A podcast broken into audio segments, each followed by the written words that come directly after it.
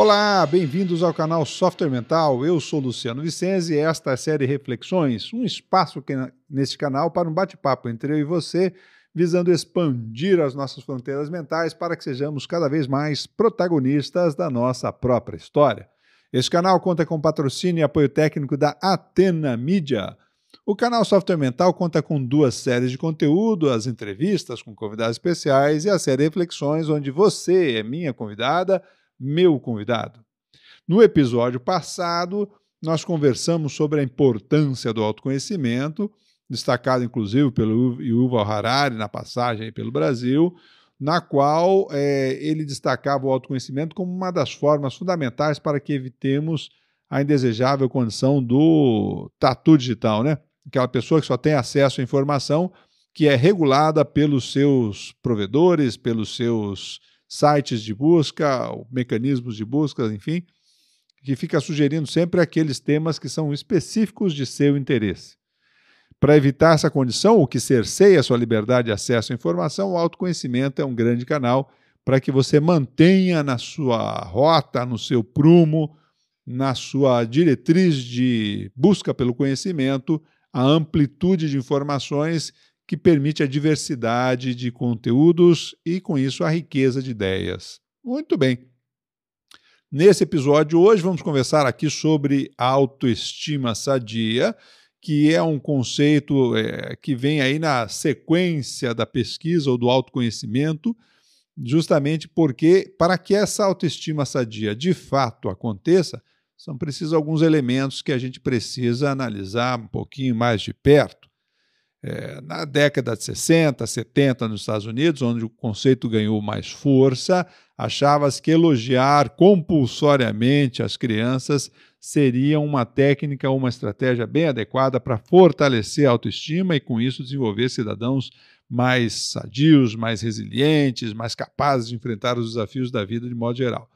Esse conceito mostrou-se, ou essa ideia mostrou-se furada, isso não deu certo, por uma razão muito simples o indivíduo, é, quando tinha tendências a uma autocrítica mais severa, ia para baixo do mesmo jeito, e quando ele então comprava a ideia de que ele era um super-herói invencível, insuperável, maravilhoso, na verdade acabava não assumindo a responsabilidade pelos resultados quando as coisas não iam bem. E aí vem a pergunta, né? Mas vem cá, e o que é autoestima mesmo? Ou o que é autoestima sadia, então, vamos dizer assim? autoestima é afeto em relação a si mesmo, né? Mas o que é uma autoestima sadia? A autoestima sadia, ela é uma análise, um juízo de valor que a gente faz sobre o autoconceito, sobre a ideia que eu tenho de mim mesmo.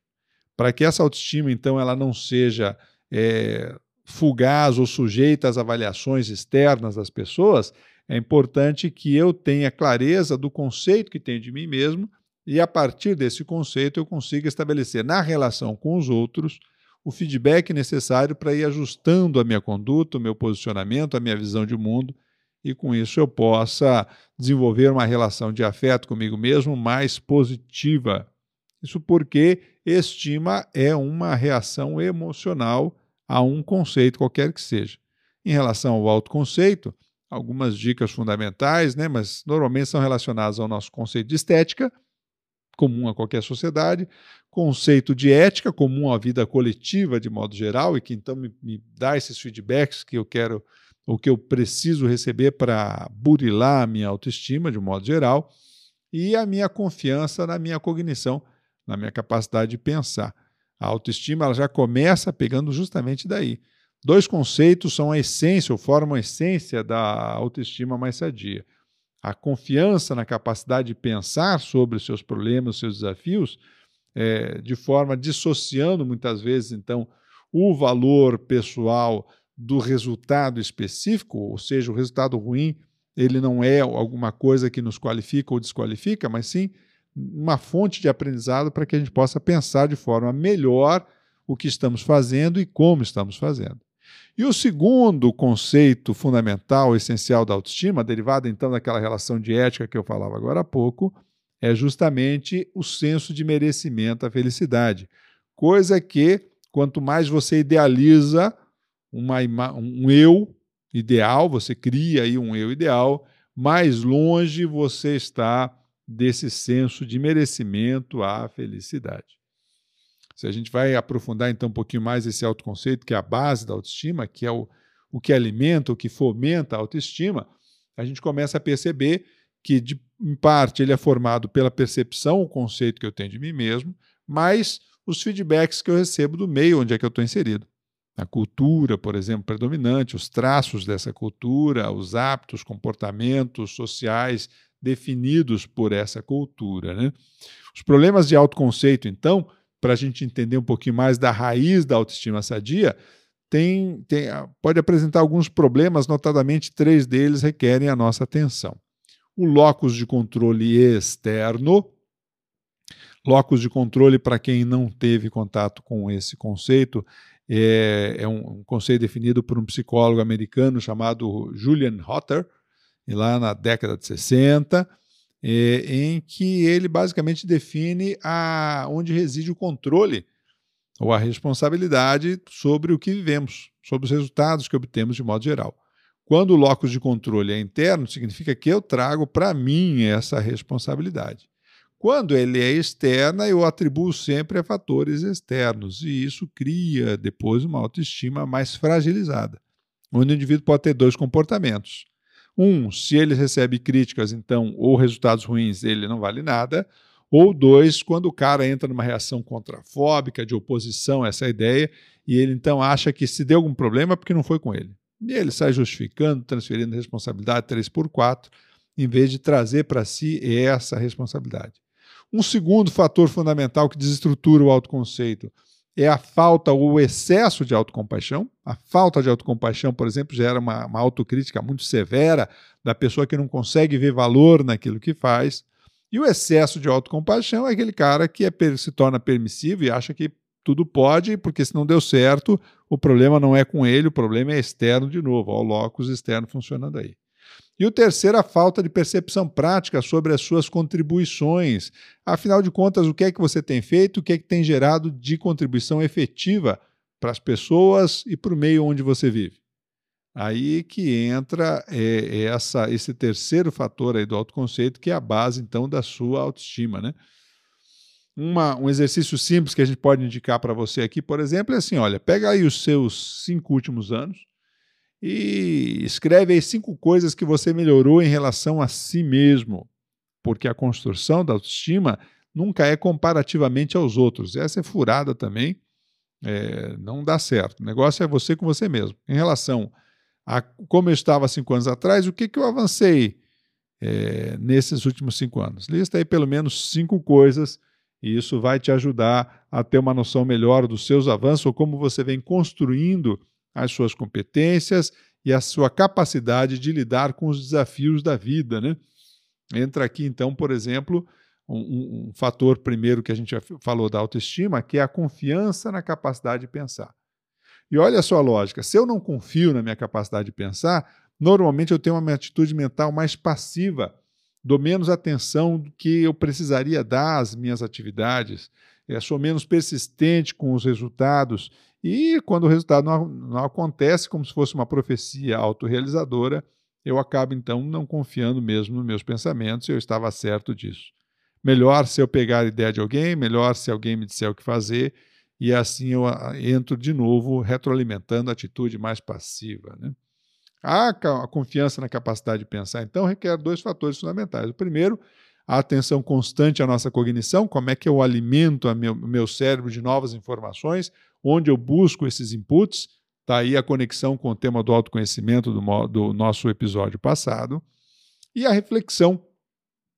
A reflexão que busca ser mais produtiva e que vai concatenando os conceitos do meu dia a dia para que, numa, eu forme um, uma história coerente sobre mim mesmo e o meu desenvolvimento, Dois, que eu seja capaz de vislumbrar novas opções, alternativas para os meus desafios e com isso consiga lidar melhor com esses desafios. Essa que é a questão fundamental, né?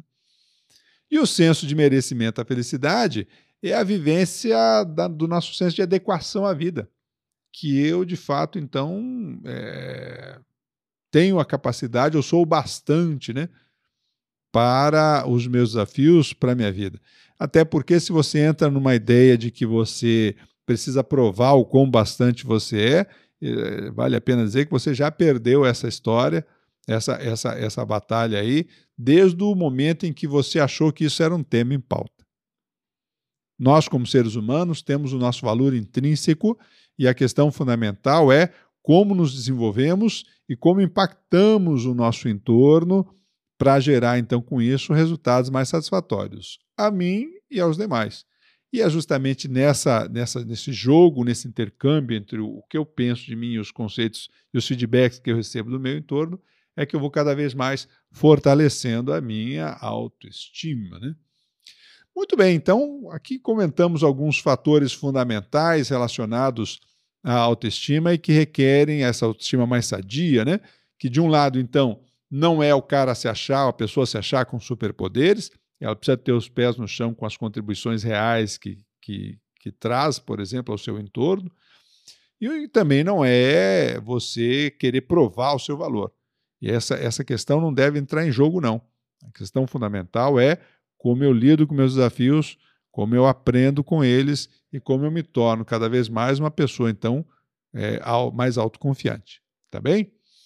É, o Nathaniel Brandon, que é um dos pesquisadores mais é, destacados aí do conceito de autoestima, é, ele tem uma frase que é bem interessante em relação a essa pessoa que super se acha, né? Ele diz assim: ó, seria difícil encontrar um sinal mais claro de baixa autoestima que a necessidade de perceber os outros como inferiores. Pau, em cima do lance. É bem isso mesmo.